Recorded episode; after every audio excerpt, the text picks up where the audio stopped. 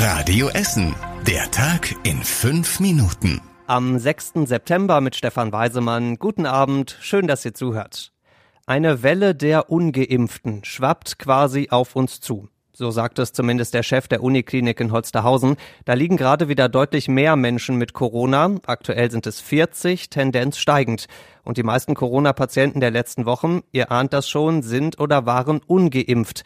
Drei von vier, um genau zu sein. Der Krankenhauschef aus Holsterhausen sagt deswegen auch ganz klar, wer nicht geimpft ist, wird sich irgendwann anstecken. Ist nur eine Frage der Zeit. Und im schlimmsten Fall könnte das dann eine lebensgefährliche Krankheit bedeuten. Essen scheint auf dieser Welle der Ungeimpften leider jetzt schon ziemlich stark zu surfen. Stand heute haben 2225 Essener Corona. Das sind so viele gleichzeitig wie noch nie. Der bisher höchste Höhepunkt war kurz vor Weihnachten. Aktuell stecken sich vor allem Kinder und junge Erwachsene an. Klar, die erkranken in der Regel nicht so stark, aber Vorsicht vor zu viel falscher Sicherheit. Die Hälfte der Corona-Patienten in den letzten Wochen in der Uniklinik in Holsterhausen war unter 50. Also hoffen wir, dass Essen in der Welle der Ungeimpften nicht kentert. Schweißen und Betonieren. Das sind normale Arbeiten auf einer normalen Baustelle. Aber Schweißen und Betonieren unter Wasser, das gibt's nur auf ganz speziellen Baustellen und der Deilbach in Kupferdreh ist so eine spezielle Baustelle. Das Hochwasser im Juli hat ja ein Stück der unterirdischen Röhre des Bachs quasi weggerissen. Die wird jetzt wieder fertig gemacht. Unter Wasser, wie gesagt. In den letzten Wochen haben Bautaucher erstmal einige Stahlplatten angebracht. Heute kam dann der große Unterwasser-Spezialbetonschlauch zum Einsatz. Mit dem wurde Beton an die aufgerissene Stelle gepumpt. Beton im Wasser, das klingt jetzt erstmal nicht besonders gesund, ist aber kein Problem, sagt der Chef der Baufirma Oliver Hoffmann. Das ist spezieller Unterwasserbeton, der extra dafür gemischt wird. Wir machen das alltäglich und bis jetzt ist da noch nie ein Fisch mit dem Bauch nach oben geschwommen. Das dürfte die Fische in Kupferdreh auf jeden Fall freuen und die Firmen im Gewerbegebiet bald auch. Der kaputte Bach verläuft ja unter der Prinz-Friedrich-Straße. Die ist seit dem Hochwasser gesperrt, aber am Freitag soll sie wieder freigegeben werden.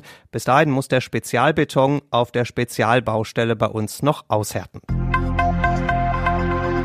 Ein Müllsack in der Baumkrone, eine Wohnwagenwand im Busch. So sieht's an einigen Stellen an der Ruhr bei uns immer noch aus. Das Hochwasser im Juli hat jede Menge Müll hinterlassen und dieser Müll soll jetzt weg. Ab Freitag gibt es bei uns den großen Ruhr Clean Up, das große Aufräumen an der Ruhr also. Bisher sind rund 800 Essener mit dabei. Sie laufen in Gruppen das Ruhrufer ab und sammeln alles ein, was da nicht hingehört. Unter anderem in Kupferdreh, Stehle, Heising, Horst und Fischlaken. Eine Gruppe Stand-Up-Paddler geht sogar aufs Wasser und fischt den Müll vom Boot aus aus dem Baldeneysee. Ihr könnt auch noch mitmachen. Wie das geht, steht auf radioessen.de und genug Müll für alle dürfte auf jeden Fall da sein. Steinzeitspuren in Burg Altendorf. Der Essener Stadtarchäologe gräbt ja immer wieder mal mehr, mal weniger alte Dinge bei uns in Essen aus. Diesmal ist es mal wieder etwas sehr, sehr Altes. Eine Speerspitze aus der Jungsteinzeit. Jungsteinzeit hört sich erstmal nicht so alt an, ist aber uralt, nämlich so um die 5000 Jahre. Die Speerspitze ist fünf Zentimeter lang und aus dunklem Feuerstein. So wirklich überraschend ist es gar nicht, dass die ausgerechnet in Burg Altendorf gefunden wurde. Da sind in der Nähe der Worringstraße vor 30 Jahren schon mal Reste einer Siedlung aus der Steinzeit aufgetaucht. Und natürlich haben die Menschen da auch Speerspitzen benutzt, um zum Beispiel zu jagen.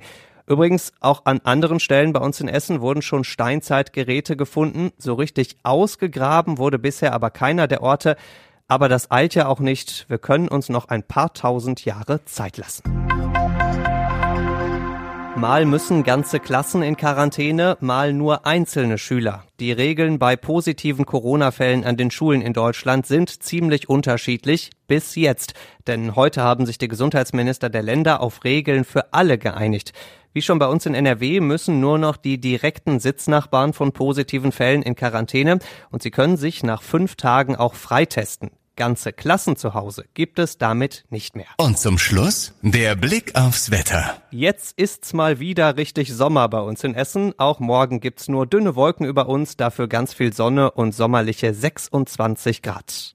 Die nächsten Nachrichten bei uns aus Essen gibt's bei Radio Essen wieder morgen früh ab 6. Bis dahin wünschen wir euch einen schönen Spätsommerabend. Das war der Tag in fünf Minuten. Diesen und alle weiteren Radio Essen Podcasts findet ihr auf radioessen.de und überall da, wo es Podcasts gibt.